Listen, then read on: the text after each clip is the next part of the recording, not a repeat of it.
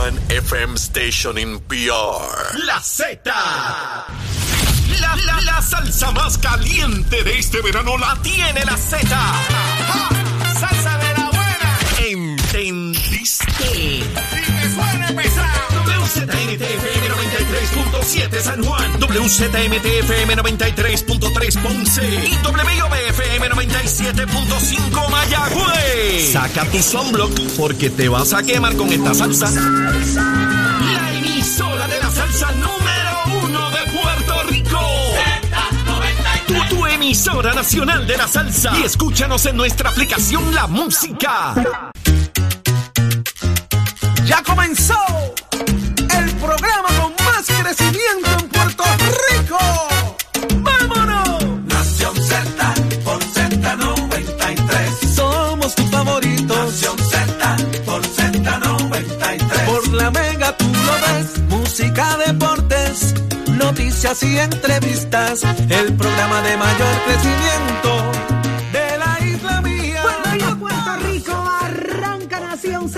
Nos escuchas a través de Z93 en San Juan por el 93.7, en Ponce 93.3 y en Mayagüez a través del 97.5, pero a través de todas las plataformas digitales puedes disfrutar y escuchar el análisis completo que aquí se efectúa arrancando a las 6 de la mañana. Así que muy buenos días, Jorge. Muy buenos días, Eddie. Buenos días, buenos días. Buenos días, Saudi. Buenos días. Bienvenidos a ambos. Un privilegio tenernos en Z de vuelta. mi amor. Eh, negrito lo abandonaron estos días, pero aquí estamos. Gracias, qué bueno que está Saudi de vuelta, qué bueno que Eddie regresó también y que podemos estar el equipo completo discutiendo y analizando con ustedes las noticias y detallando lo que día a día usted quiere escuchar, eh, que es lo importante, lo que discutimos aquí en Nación Z y como siempre invitarlos a que visiten el contenido de nuestro podcast en la aplicación La Música, así que los esperamos que se conecten con nosotros, Saudi. Eddie.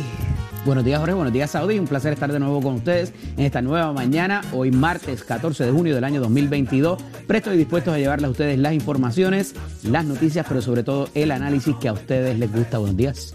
Buenos días, hay muchas cosas pasando en el país. Queremos, mire, 16 horas de programa porque todas son importantes y usted merece estar al tanto de lo que está ocurriendo y hacia dónde nos llevan, señores, hacia dónde nos llevan como país. Hoy tenemos grandes invitados, como todos los días. Jorge, ¿quién nos acompaña? El presidente de la Federación de Alcaldes comienza con nosotros de inmediato, Gabriel Hernández. ¿Qué pasó en la reunión de ayer? ¿Qué va a pasar con el fondo de equiparación? ¿Qué va a pasar en estos próximos dos años para atender esta moratoria que están solicitando? Si finalmente se la dan, todo eso lo vamos a discutir aquí con el presidente de la Federación de Alcaldes y alcalde de Camuy. Eddie. Está con nosotros nuestro panel de féminas hoy con la senadora Nitza Morán y la candidata, la ex candidata al Movimiento Victoria Ciudadana, la licenciada Rosa Seguí. Vamos a hablar acerca de la Junta de Supervisión Fiscal, mire, en contra de la reforma laboral, pero pudieran llegar a un acuerdo ahí con los alcaldes para darle dos añitos más de extensión en el fondo de equiparación. Veremos con qué se come eso. Mm, ¿Con qué se come eso y con qué se repone eso? Eso lo vamos a ver más adelante, un análisis completo, pero de frente al país con el licenciado Leo Aldrich, muchos temas a discutir. Usted no se mueva de ahí, quédese con nosotros en, mire, Nación Z, porque ahora usted se pone al día de qué está pasando en Puerto Rico y el mundo, porque ya está lista Carla Cristina. Buen día, Carla. Buenos días, Saudi. Qué bueno Buen que estás de regreso. Buenos días, Jorge Eddy, las personas que nos ven a través de Z93 y nuestro Facebook Live. En los titulares, luego de culminado el proceso de recuento de votos de la elección especial de Aguas Buenas, Karina Nieves resultó ganadora de esa elección. Esta, alcaldía quedó vacante luego de que el ex ejecutivo municipal Javier García Pérez renunciara tras ser acusado por las autoridades federales por cargos de corrupción y de otra parte Roberto Mejil Tellado, quien durante años fue asesor financiero de varios municipios, es el primer acusado que se declara culpable a nivel federal por un esquema de fraude con una inversión de 9 millones de dólares en fondos públicos del municipio de Mayagüez. Y mientras las autoridades continúan en la búsqueda de los dos confinados que se fugaron en la madrugada de ayer, la secretaria del Departamento de Corrección y Rehabilitación, Ana Escobar, reveló que el centro de detención de Bayamón 1072, del cual se fugaron estos reos, no cuenta con cámaras de seguridad desde hace seis años. Y en temas internacionales, el precio del Bitcoin y de otras criptodivisas se derrumbó ayer después de que un importante prestamista de metas quebrara efectivamente de estas, quebrara efectivamente y detuviera todos los retiros de su plataforma, citando condiciones extremas del mercado. Este es el más reciente colapso de alto perfil de un pilar de la industria de la criptomoneda. Y la buena noticia de hoy es que Special Olympics Puerto Rico y la Universidad Central del Caribe firmaron un histórico acuerdo de colaboración histórico con el fin de atajar las desigualdades en temas de salud hacia las personas con discapacidad intelectual. Para Nación Z les informó Carla Cristina. Les espero mi próxima intervención aquí en Z93. Vamos al mambo, señores. Muchas cosas que usted merece saber. Vamos a hablar de inmediato con una que nos para los pelos a todos, porque si usted se pregunta sobre la educación nuestra, es aquí donde tenemos el resumen de lo que está pasando y hacia dónde vamos. Jorge, imposible creer que 12.130 estudiantes se colgaron. ¿Qué, Bueno. qué pasó aquí? Lo que se plantea es dentro del sistema, ¿verdad? El año, el año pasado, el, el semestre pasado, fueron 24.774 Saudi, los que no pasaron de clase. ¿Cuánto? 24.774 de un universo de 242.000. Eso representa un 10%, según el secretario de Educación nos plantea.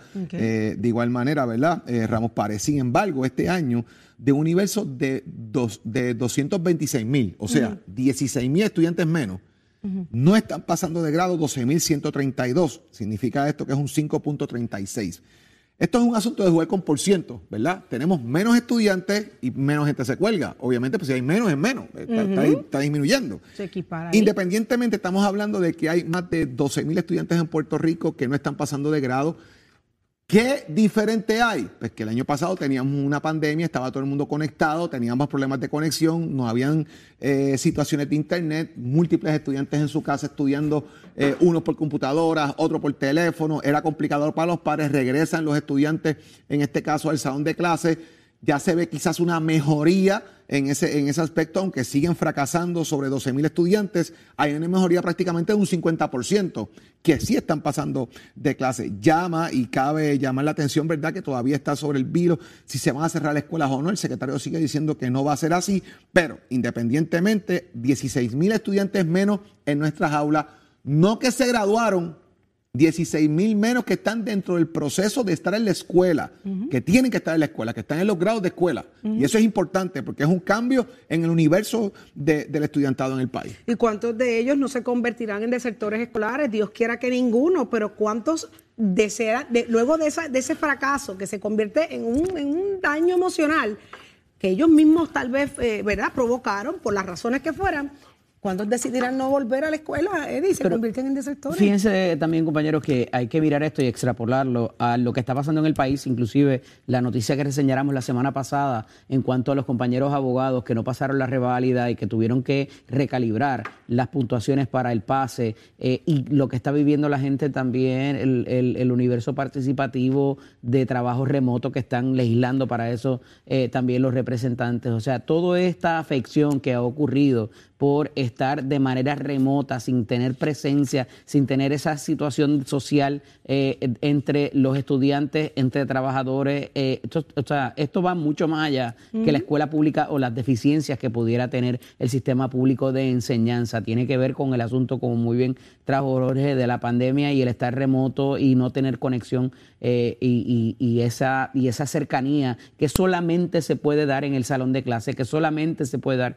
en el ambiente de trabajo y conforme hemos adelantado pasos en esa situación de poder estar de nuevo de manera presencial y tener una mejor, un mejor entendimiento de lo que nos rodea, eh, me parece que ahí está esa reducción de, eh, y respectivo de cuál sea el universo participativo, que es importante esa reducción, pero eh, que se haya eh, reducido de un 10 a un 5, ciertamente el maestro está más pendiente y, y- y todo otro tipo de consideración de dinámicas de enseñanza que, y aprovechamiento sobre todo para este tipo de pruebas. Para mí las dinámicas de enseñanza son sumamente importantes. Yo creo que eh, estamos, estamos, estamos un poco lentos en el proceso de reinventar el sistema educativo del país.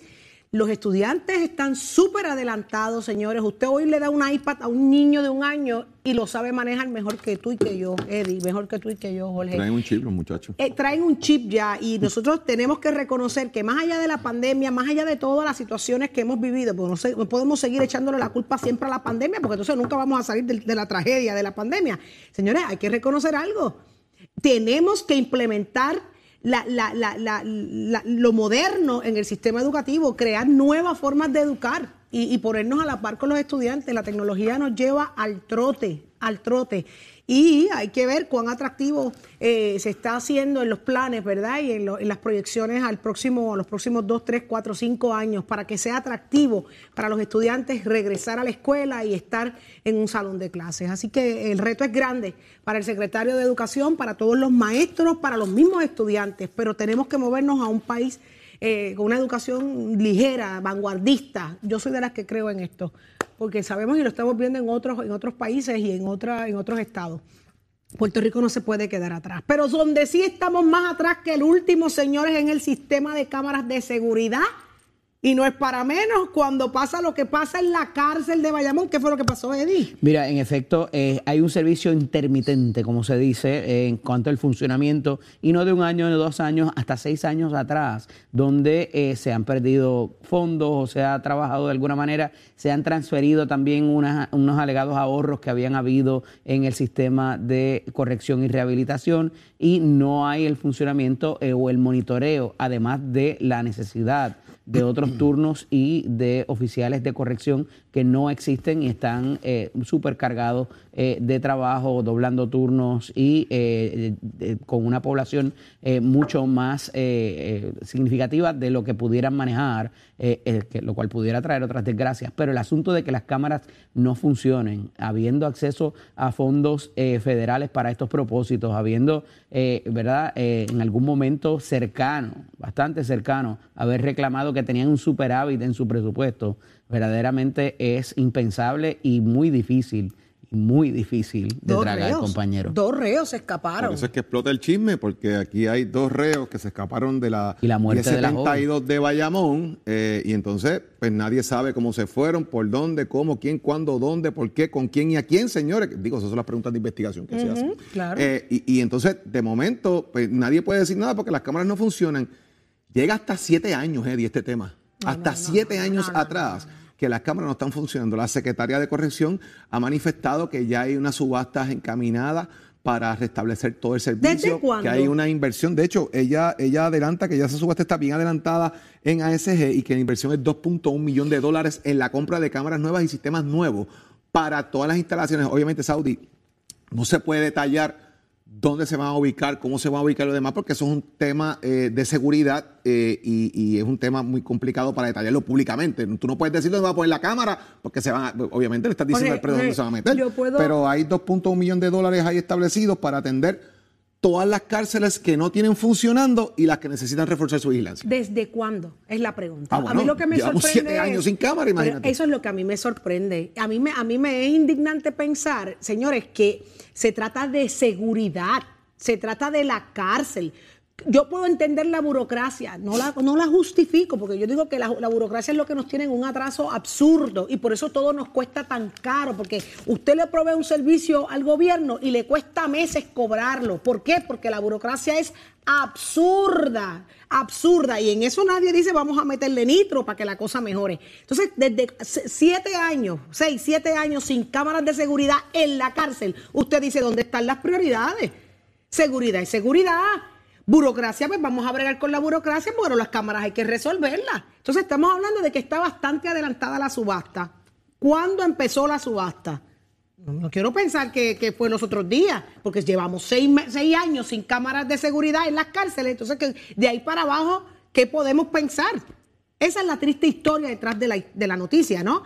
Se escapan dos, pero ¿qué- qué- ¿cómo están viviendo allá adentro? Hablaste, mencionaste a una joven que murió en una de las cárceles. Alegadamente muere por, eh, se suicida, ¿verdad? Eh, Si se pudo haber prevenido en esta, en esa circunstancia eh, que se da, si fue atacada, o sea, te queda mucha mucho que especular, no habían suficientes guardias o no había guardias en ese momento para cubrir esta necesidad y, y- y un poco es lo que trae a la atención de eh, otras, otros asuntos que pudieran haber, además del contrabando y una serie de, eh, ¿verdad? de sucesos que pudieran darse, estarse dando y no tener ningún tipo Eddie. de control sobre ellos. Eddie. Dependemos de Forense ahora, que Forense es. el análisis final de cuál es la causa de muerte de, De la la, causa joven, de muerte. porque hay un alegato de suicidio y otros están hablando de que aquí hay un asesinato. Las reclusas tanto, están hablando de que fue un tanto, asesinato y lo están esperar- haciendo mediante un celular. Y aquí hay que esperar, literalmente, a que eh, Ciencia Forense determine causa de muerte y obviamente conociendo a la doctora Conte no va a ocultar nada. Así es la verdad. Y lo que me Ya, parece sumamente que insisto, es la, la- la- el testimonio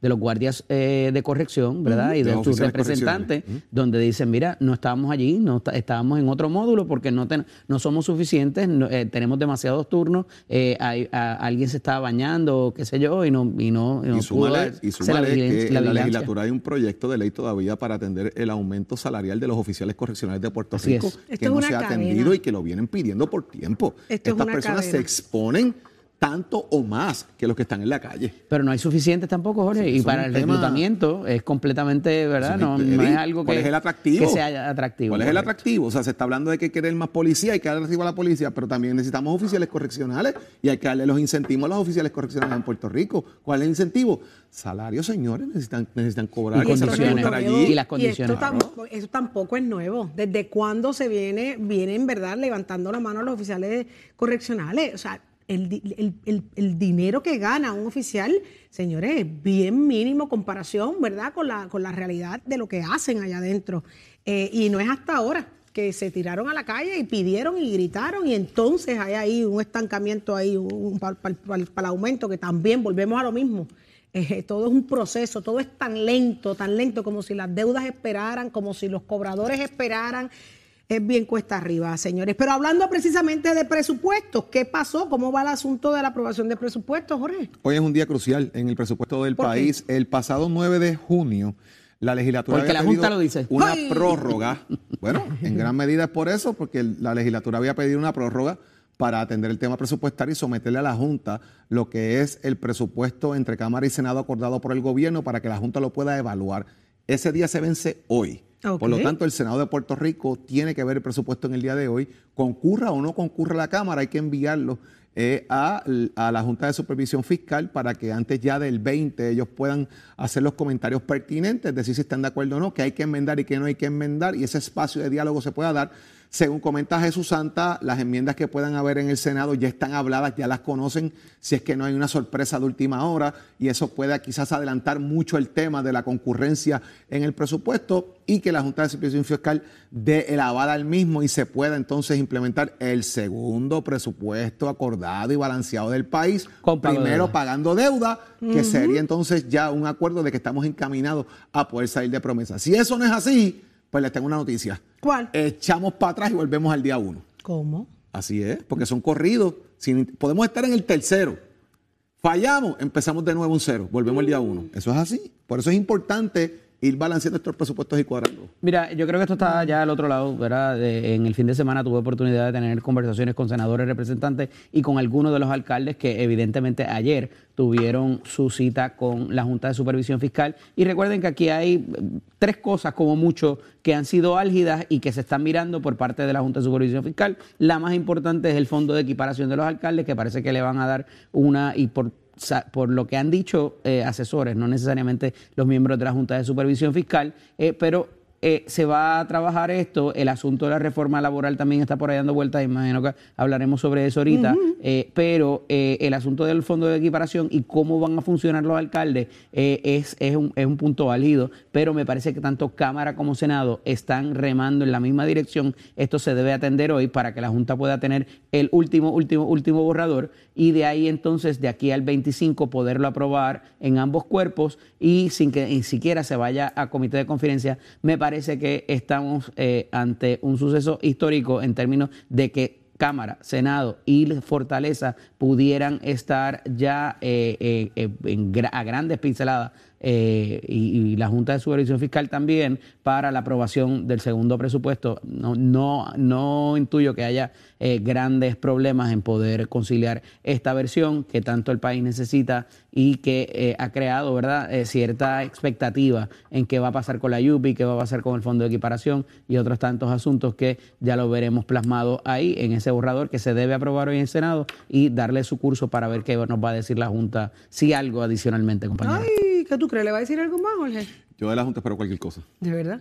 cualquier cosa, porque si fija lo que está pasando con el fondo de equiparación. O sea, aquí estamos hablando, Saudi, de que pueden haber 24, en 24 entre 24 o 30 municipios que pierdan entre el 50 y 70% de su presupuesto y la Junta todavía dice que tenemos que tener un ajuste eh, presupuestario y hay que equiparar el presupuesto del país y que pues tienen que hacer ajustes los municipios. Bueno, que si ahí tú- viene el tema de la moratoria y que lo vamos a discutir ahorita con el presidente de la Federación de Alcaldes, ¿verdad? que nos dé un poco más de detalle.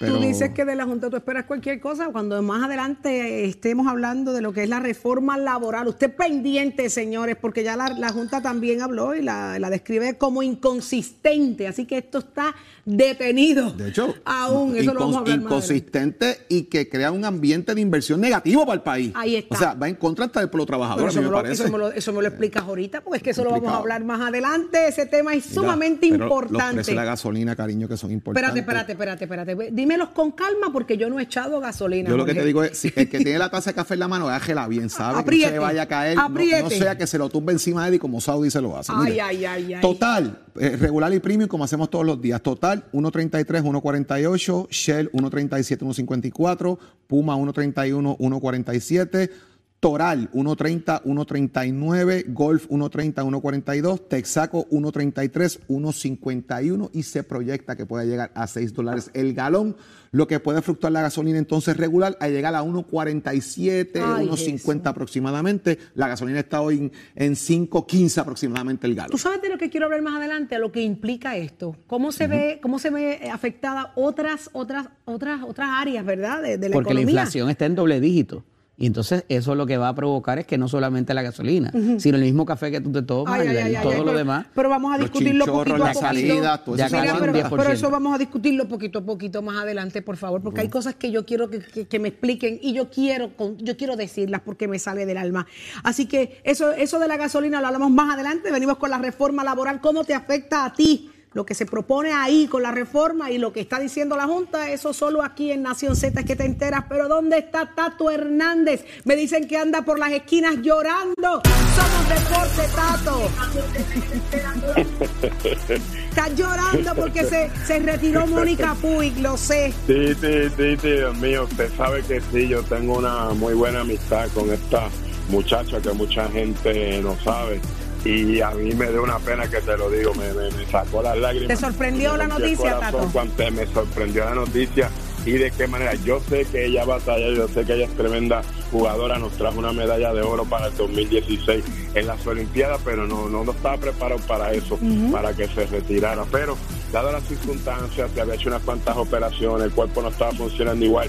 Después de una pausa que tenía, regresa al tenis, pero su hombro, sus movimientos no estaban igual. Ella usa el forehand y bajan a doble mano, lo cual pues necesita más de su hombro y a la verdad pues que lamentablemente pues es doloroso, pero ella pues tomó bajo todo una sabia decisión, se retira, pero también ahora va a ser comentarista con la gente de ESPN en cuanto a todos estos torneos mundiales de tenis. Y ahí pues se va a ganar un buen dinerito, así que la Pica Power se retira luego de dos años de estar batallando en operaciones, que estaba retirada, que tiene un regreso, pero que no, su cuerpo no está en la gran condición, sobre el 100% a un 150% que necesita una tenista de esa calidad para estar entre las primeras 30 del mundo y lamentablemente pues tomó esta decisión muy dolorosa yo sé para ella, para su familia, para el pueblo de Puerto Rico, pero estas pues, circunstancias pasan y estas cosas pasan y la tenemos en pantalla cuando lo estaba hablando con su colega allá de ESPN para lo que son los resultados y los juegos de los torneos de tenis a nivel mundial. Así que Pica Power, te deseamos lo mejor, que Dios te bendiga. Yo sé que vas a dar mucho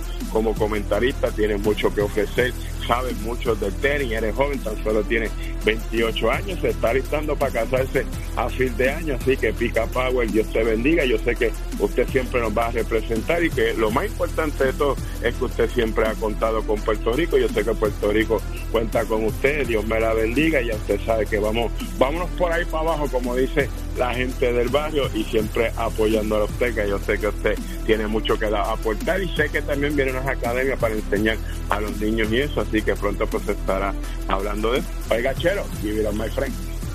Jorge Suárez. La fiscalización y el análisis de tus mañanas de lo que ocurre en y fuera de Puerto Rico comienza aquí en Nación Z. Saudi Rivera La verdad con un análisis serio y responsable. y Eddie Lofe. Levántate que el despertador te está velando y te agarra el tapón. Nación Z por Z93. Ya estamos de regreso en Nación Nación Z y usted nos escucha a través de Z93. Buenos días, Saudi. Mira, en los titulares tenemos que el gobernador Pedro Pierluisi anticipó que si llega a su despacho la versión revisada, hoy, hoy podría firmar la medida que establece una moratoria por 45 días al impuesto a la gasolina y al diésel, mejor conocido como la crudita. Y de otra parte, la Oficina de Ética Gubernamental impuso ayer una multa de 6 mil dólares al alcalde de Atillo, Carlos Román Román, luego de este aceptar que utilizó la Casa Alcaldía para grabar un anuncio político de su campaña. Y por otro lado, el secretario del Departamento de Seguridad Pública, Alexis Torres, anunció ayer que la Junta de Control Fiscal autorizó el desembolso de 15 millones de dólares para el pago de las horas extra que les adeudan a los policías. Y en temas internacionales, en el marco de las nuevas tensiones entre las grandes potencias a nivel mundial, un informe del Instituto de Investigación Internacional de Paz de Estocolmo reveló que el mundo está en riesgo más alto de rearme nuclear desde la Guerra Fría. Para Nación Z les informó Carla Cristina. Les espero mi próxima intervención aquí en Z93. Somos una mirada fiscalizadora sobre los asuntos que afectan al país. Nación Z, Nación Z. Por Z93, somos su noticia.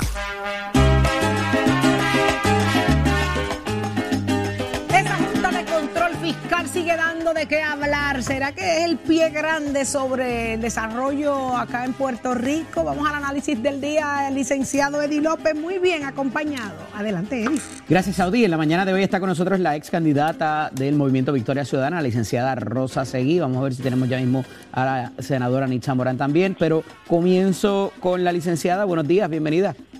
Buenos días, Eddie. Buenos días, Saudi. A todas las personas que nos sintonizan. Un placer estar con ustedes. Licenciada, eh, en estos días la Junta ha estado muy activa, que no, que no, en términos de, y quiero, quería comenzar con el asunto de los alcaldes, eh, porque es puntual y se ha venido discutiendo y lo que esto pudiera provocar se ha hablado hasta de un paro por parte de los dos presidentes de los cuerpos de los alcaldes que reúnen a los alcaldes y aquí hay mucho en juego. Está el recogido de desperdicio sólido, está la seguridad, está el ornato, está la repavimentación de las calles y muchas otras cosas más y pudiera dársele hasta dos años más, parece que se va a hacer el compromiso, pero ¿qué puede hacerse en dos años más que no se haya hecho hasta ahora eh, para propósitos de asegurar ese dinerito que necesitan los alcaldes?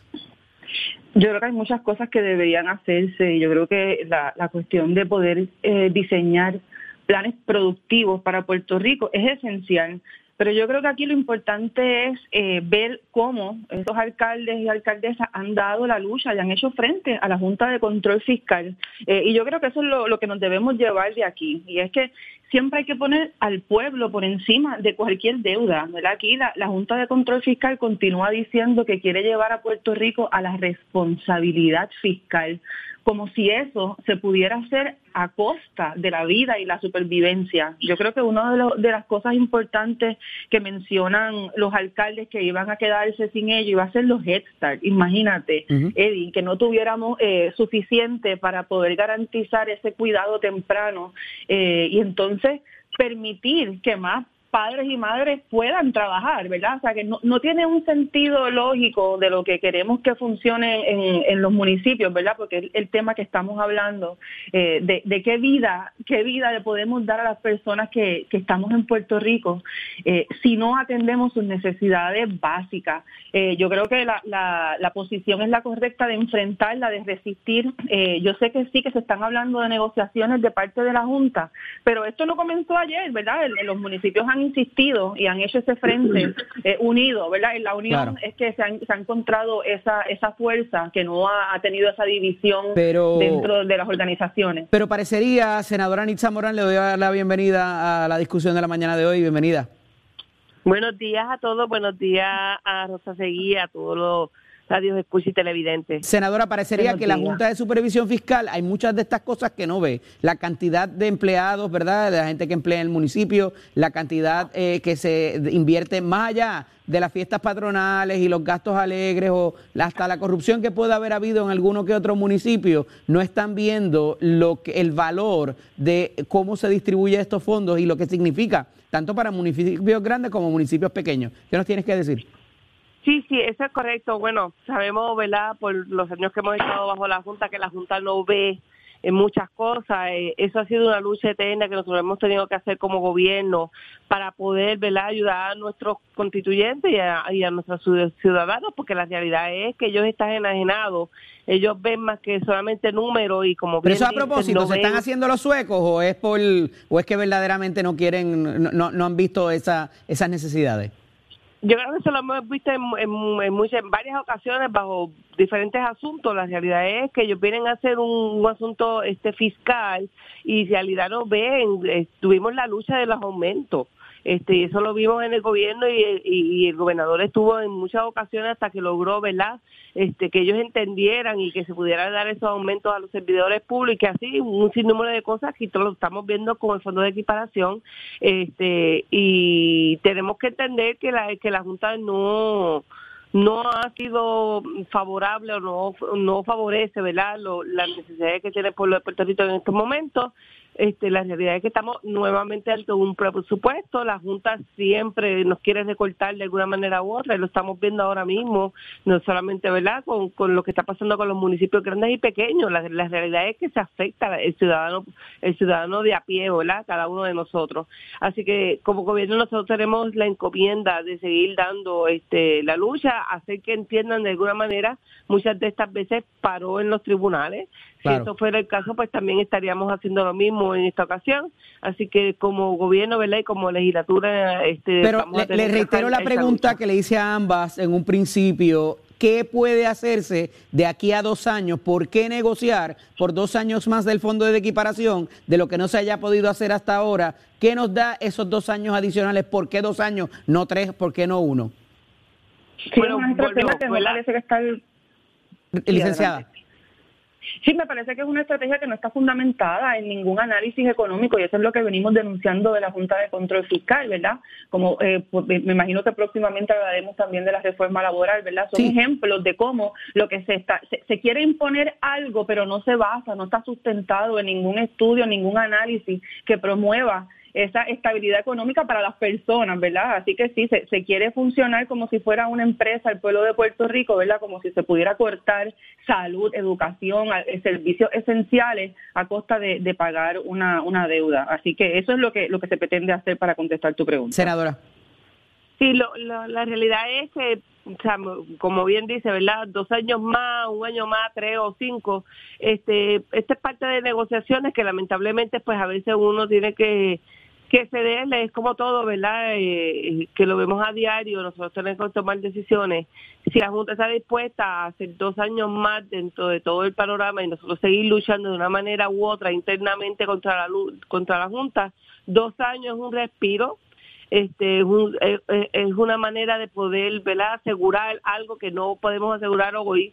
Así que a veces ¿verdad? tenemos que tomar decisiones difíciles y si fuese dos años que la Junta está dispuesta, pues tenemos dos años más para seguir haciendo la lucha contra esta gente este que ha venido ¿verdad? atropellando nuestro, sistema económico, más bien, este aparte de sacarnos de, la deuda, pues básicamente ha sido bien atropellado todo este, este ¿verdad? la existencia de la Junta. Así que si son dos años, dos años más, yo lo veo ¿verdad? dentro de las cosas malas, vamos a ver cosas positivas son dos, son dos años que los municipios y todo el mundo va a poder respirar de una manera u otra, pero tenemos dos años más para seguir insistiendo, para que sigan viendo de alguna manera, ¿verdad? De, ¿Cuál es el valor de esto? Claro. ¿Cuál es el valor de todo esto? Así que es una ventana y yo creo que pues dentro de, de ser ningún tiempo tenemos dos años. Claro. Eh, eh, para propósito de lo que es la reforma laboral, y me, me, en verdad tengo poco tiempo, pero quiero que me reaccionen porque básicamente han estado en la posición de que esto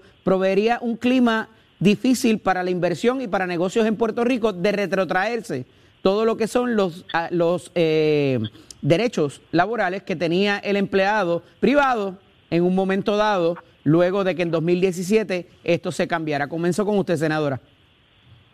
Sí, este, básicamente el gobernador también ha estado muy, muy vocal en este asunto.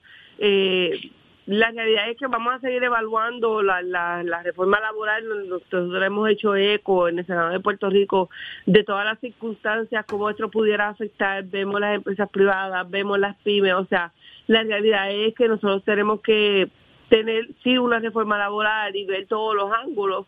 Eh, lo importante es que eh, la, la medida sea evaluada con conciencia y ver, ¿verdad?, cómo esto pudiera afectar y en vez de avanzar pudiéramos retroceder. Muchas de estas medidas que vemos que hacen justicia, ¿verdad?, a todas las personas que estamos en el ámbito laboral, pues representan en muchas ocasiones en términos de negocio, ¿verdad?, en términos de economía, pues una un gasto, ¿verdad?, una manera de tener un gasto adicional si hacemos ciertos movimientos, ciertos cambios en esta reforma.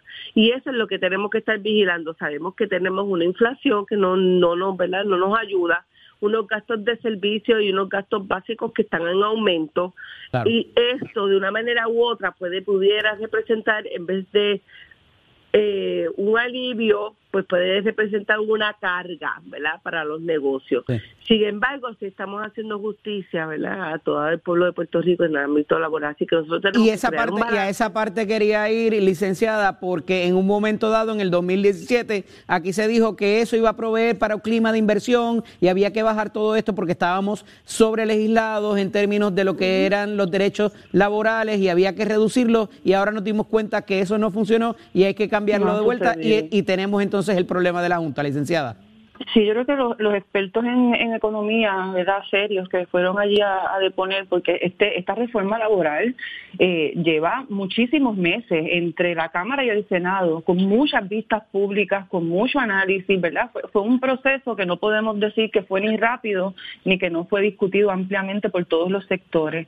Así que no nos ha podido demostrar que el efecto de esa reforma laboral haya sido la creación de empleo eh, digno, ¿verdad? Y, y yo sé que esta palabra la usamos mucho, pero lo que se ha reflejado en la creación de esos nuevos empleos es que son a tiempo parcial, ¿verdad? Y mal y mal remunerados. Así que para que se mueva la economía, para que las personas puedan aportar a esos pequeños y medianos comerciantes, ¿verdad? Para que podamos salir, para que podamos pagar la gasolina para llegar a cualquier establecimiento, pues tenemos que tener unas mejores condiciones laborales. Eh, yo creo que ya el pueblo no aguanta más. Eh, la, la reforma se aprobó finalmente en el Senado el jueves. Estamos a martes y todavía el gobernador nos dice que tiene que pensar y analizar, la verdad, quisiéramos que se, que se actuara según lo que se reflejó en esas vistas, ¿verdad? Que es la necesidad imperante de nuestro pueblo de poder mejorar sus condiciones y seguir haciéndole frente a la, Junta. Igual que con los municipios, la, la Casa Trabajadora tiene que continuar haciéndole frente a la Junta de Control Fiscal. La realidad, compañeras, es que irrespectivamente de lo que se vaya a hacer, tiene que haber un estudio, tiene que haber algo que sustente el que si va a ser para un clima de inversión o no. No puede decir porque no puede ser porque a ellos les parece de que esto va a proveer algo que a las compañías no les va a gustar para contratar empleados. Agradecido de ambas en la mañana de hoy que estén que hayan estado con nosotros. Gracias a ustedes, buen día. Excelente. Igual, siempre a la Excelente día. Hasta luego. Saudi, continuamos contigo. Gracias, Eddie. Interesante, señores, el, análisis del día. Y vamos a hablar más adelante eh, uno de los temas que, que, me llama mucho la atención y se trata, Jorge, Eddie, del proyecto 694 que está solicitando o pidiendo acceso libre a los acueductos comunitarios a estas personas que dan servicio, incluyendo a las agencias de gobierno. En esta semana, precisamente, me encontré tres personas que casualmente me ponen el tema de que son líderes de, comunidad y estaban bregando con la situación de la sequía y estas cajas de agua de comunidad que están pasando pues la situación crisis fuerte de la, de la sequía. Y precisamente uno de los casos era de que había que pedir acceso a la autoridad de energía eléctrica, ¿verdad? A la, gente de, de energía para el transformador Así que vamos a escuchar, allá está con nosotros nada más y nada menos que Carmen Villanueva Castro, directamente desde la parcela. Muy buenos días, Carmen. Muy buenos días a todos eh, y a todas las que están contigo ahí presentes. Gracias. Eh, quería eh, tener el espacio hoy para, para exhortar que, que cosas que deben pasar y pasar rápido en el país eh, sucedan. Las comunidades que tienen acueductos comunitarios, no sé si conoces de esto. Sí, claro. Yo, yo vengo de un barrio que así era y así es todavía. Pues estos barrios que dependen de tener agua por ellos mismos, ¿verdad? De pozo o superficial no ha sido atendido. Es increíble cómo nuestro país más de 300 mil personas viven de acueductos comunitarios. Y entonces existen unas reglas que, que, le piden a ellos más que a la gente que tenemos la tubería de acueducto. Y una de las cosas que ellos están, ¿verdad?, viviendo de manera malísima es que tú sabes que estos pozos están en, en algunos parcelas o fincas privadas. Privadas. Y, y entonces, pues, si el dueño muere o, o se molesta, pues le da acceso o no le da acceso. Y ese tipo de acueducto necesita pruebas, necesita verificación, eh, necesita que se le eche cloro, todo lo que se supone que se haga para potabilizar el agua. En unas facilidades privadas que está dentro de una facilidad privada. Carmen, y no podemos tampoco dejar pasar eh, esto también, porque me, fue un caso que me encontré este fin de semana, de que eh, antes era se, se, sacaba agua de esa finca privada y era para asuntos familiares, pero vamos a darle un tubito a, la vecina para que también coja. Y de, ese tubito de esta siguieron, siguió pasando a otros, a otros, a otros, y la gente se sigue conectando. Y, y ahora mismo es tanta y tanta, te estoy hablando de un caso específico, ¿verdad? Son tantas y tantas las personas conectadas sin que se supiera que ante la sequía no dan abasto. Y la pues gente. Pues, por eso, por eso mismo, Saudi, es increíble cómo nuestro país, algo algo que tiene que tiene que ver con la autogestión, porque esta gente se conectaron de esa manera porque acueducto y alcantarillado no podía llegar a donde ellos, así que la comunidad se, ellos mismos se, se ayudaron para tener agua realmente, algo que debe ser un derecho. Pues nosotros, ¿verdad? En las comunidades hemos empujado para que exista el libre acceso, no importa dónde esté el acueducto, eh, a las personas que tienen que darle mantenimiento, a las personas que tienen que cambiarle, eh, darle cloro, al mismo agencias que regulan el que miran si realmente tienen pruebas, ¿verdad? Para hacerle pruebas bacteriológicas. Así que el representante de la Cámara, Edgardo Feliciano, tiene en sus manos un proyecto movido por las comunidades que tienen acueducto, que es el 694 y necesitamos que le dé para adelante. Está sentado encima del bendito proyecto y ya tiene un informe positivo. Y tiene un informe positivo porque realmente se necesita.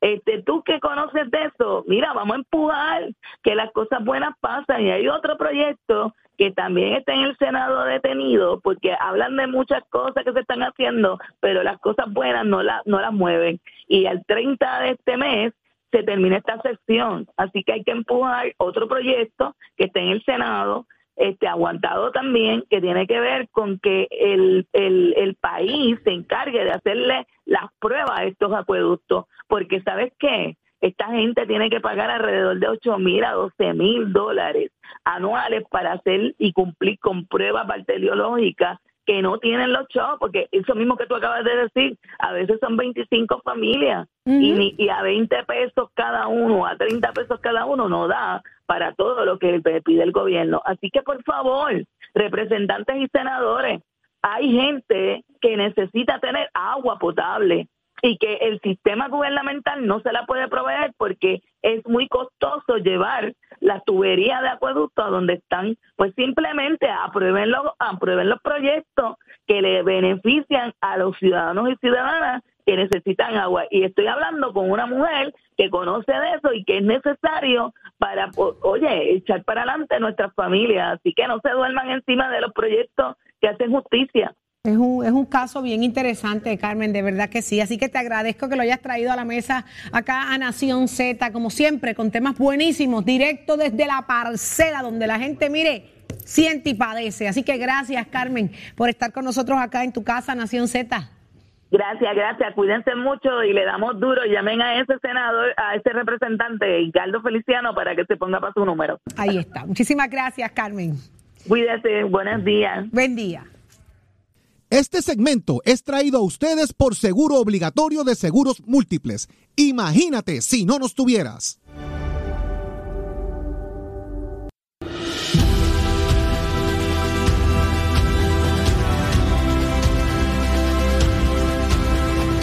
Ya está con nosotros. Jorge Dávila. Y mire, vamos, vamos a ir levantando al país como nos gusta, Jorge, como nos gusta y como es tan necesario. ¿Quién nos acompaña en el día de hoy? Muy buenos días, ¿cómo está? Pues mira, hoy estamos, eh, vamos a tener la oportunidad de tener con nosotros a Jackie Fontane. Ah, qué bien. Eh, que es animadora, es compañera aquí y también se ha lanzado como empresaria. Lleva tiempito así. Tiene una colección de perfumes. Qué bien. Eh, buenos días, Jackie. Buen día. encuentran? Hola, Buen buenos día. días. Buenos días, Jackie. Te levantaron tempranito, tempranito, levantando el país. Ya tú sabes, con mucha energía, pero aquí Qué estamos bueno. para llevarle como siempre alegría al público. Qué bueno. Bueno, me dicen, Jackie, que tienes tu tercera colección de los perfumes Toxic Love. Esto es así, en esta ocasión, pues eh, el concepto cambia, obviamente llevando un mensaje para crear conciencia sobre lo que son las relaciones tóxicas. Así que hay tres perfumes, Red Flag, que es la bandera roja, que es para caballeros, que tiene un olor más maderoso. Eh, sabemos que cuando uno está en esa etapa del enamoramiento, uno se ciega y no ve esas banderas rojas que dicen, párate que ahí no es. Qué bien. Pues ahí, ahí está uno de ellos. Luego son Lies, que es para damas, que es mentiras. Ese es un poco más suave, más floral, que lo pueden utilizar para el día. Y Jealousy, que ahí está la etapa de los celos, eh, también para damas. Ese es un poquito más para la noche y también con olores florales. Me encantan los nombres, Jackie. El concepto, cómo, cómo llevas un tema tan importante, ¿verdad? A, a- a lo que son los perfumes. Yo soy una fanática coleccionista de perfumes, para que sepan. De verdad, pues yo también. Coleccionista yo de también perfumes. te, te voy a probar ese. Y me encanta el concepto Lo- que, que- que hiciste. Es bien poderoso. Bien ¿En, poderoso. en cuál de la- en cuál de las etapas tú estarías? En, co- en todas, en todas, en todas. Me encantan todas. Todos hemos pasado por, por un proceso similar dentro ¿Celosa de, de- yo? tal vez de la inmadurez. Mira, ¿Tú eres mira, celosa? Jackie, celosa yo. ¿Tú eres celosa? Ah, pégate pégate Es- para que es- veas es- cómo muerdo. Es, es celosa, tú eres bien celosa, celosa. es, celosa es un adjetivo corto. Ah, Yo soy bueno. la pata del diablo con los Pues, celos. pues entonces quiere decir que Jackie se inspiró en tus celos para esa, para, para ese. Puedo ser muestra, puedo ser la muestra de Jackie. Oye, Jackie, Ave María, cuéntanos. te, te pregunto, ¿cómo, cómo- de dónde, de dónde nace la idea, de dónde nace el concepto, verdad, de, de hacer esta línea de perfume y, y obviamente con ese nombre tan, tan insinuador, diría yo. Y, posi- y también Claro. ser tan certero. Sí, Muy sí, bien. sí. ¿De, de dónde nació que- eso? Mira, eh, aparte de, de yo pues crear cada vez un, un concepto distinto en cada uno de mis productos, siempre los he querido tener atados a un mensaje, pues obviamente como comunicadora también tengo una labor, así que siempre quiero atar una cosa con la otra. Y eh, estamos viviendo momentos que no solo en Puerto Rico, sino en todas partes del mundo, tanto el aumento en el feminicidio, eh, todas estas relaciones tóxicas que pues hemos tenido conocimiento, personas que yo he tenido allegadas a mí que han vivido o que no han logrado todavía salir de una relación tóxica. Y muchas veces pues eh, he vivido eso tan cerca y mi manera tal vez de poder aportar un granito de arena es pues crear conciencia porque hasta que la persona no se da cuenta que está en ese círculo, no puede ni buscar ayuda ni sabe que está mal. Porque al contrario, uno se vuelve este enemigo de esa persona si uno empieza a, a- a buscarle eh, ayudas o herramientas. Así que, pues uno mismo tiene que crear conciencia de que está mal y, y no, es, eh, no es el lugar indicado. Así que por eso es que decido llamarlo en esta ocasión como Toxic Love. Oye, tú como comunicadora, pues, pues hablas con mucha gente. ¿Qué, qué te, qué te dicen? ¿Qué, qué, los lleva a, usar la fragancia? Eh, ¿Verdad? El, haber tenido una relación como esa o, meramente eh, tratar el- el perfume como tal? Yo creo que ah, van van atados las do- de la mano porque muchas veces llama la atención el nombre y dicen, pero entonces, ¿cómo va a oler eso que dice que es Toxic, toxic Love? Y entonces, pues luego de, de probar la fragancia, yo siempre he buscado que cada uno de mis productos tenga buen fijador. Para mí eso es bien importante. Así que eso es una de las cosas que distingue mi, mis fragancias. Y pues ah, le ha ido súper bien y eh, este pasado fin de semana estuve en un in-store eh, viendo la reacción de la gente eh, cuando probar- probaban los perfumes y se los llevaban de tres en tres, así que estamos bien. Es bueno, ¿viste? para allá. Es que, es, es- es que está interesante porque tú, tú te puedes sentar hasta discutir el asunto, el tema. Con claro, tu pareja. Exacto. Claro, claro. Exactamente. No, yo, yo, eh, la, la pregunta sería si me regala, si, si mi esposa me regala eso. No, pues, pues Que- ponte a pensar. de- Yo- debería yo me siento a preocuparme. o- pensar, yo tú me ¿Ah? siento a pensar, Sí. pero regálale el de Bueno, celosa. No, yo lo aprendí. de. Qué rico. Mira, aunque el de Light, Light me encanta también, mentira. Mm, Pero- me gusta. Y cómo, y cómo, ¿verdad? Estamos, estamos llegando al Día de los Padres. eh, fíjate, no, no sería mala idea yo tratar ese perfume. A mí me encantan los perfumes. Muy bien. ¿Cómo, cómo se consigue? ¿Cómo se consiguen los perfumes? Mira, lo consiguen a través de todas las farmacias locales, eh, también en Walgreens y para las personas que nos escuchan fuera de la de Puerto Rico a través de la música app, pues lo pueden conseguir en Amazon. Así bien. que ya está disponible. Qué bueno, y aquí felicidades de verdad con ese Gracias. nuevo proyecto que, que emprendes aquí. Y este, este no es el primero, ¿verdad? Este, este No, La tercera, la tercera, esta ya es la tercera colección. la Qué tercera bien. colección. ¿Viste? Para llegar a una tercera es porque la primera y segunda funcionan. Funcionaron, así claro. que Así que la rentabilidad y eso es bien importante. Qué bueno que combina, ¿verdad? Lo, lo, lo que hace, ¿verdad? Como animadora, eh, como comunicadora, también con este mundo empresarial. Así que te felicitamos por esta Mucho iniciativa. éxito, mucho éxito. Muchas que vendan gracias, muchos, muchos perfumes, pero que sobre todo llegue el mensaje poderoso que estás tratando de llevar con él. Está claro y preciso, así que es interesante. Mira, a mí me regalan así ese que dice Lice, y yo le digo, No, no, yo yo- no yo- miento, yo- yo- yo- pero huelo rico.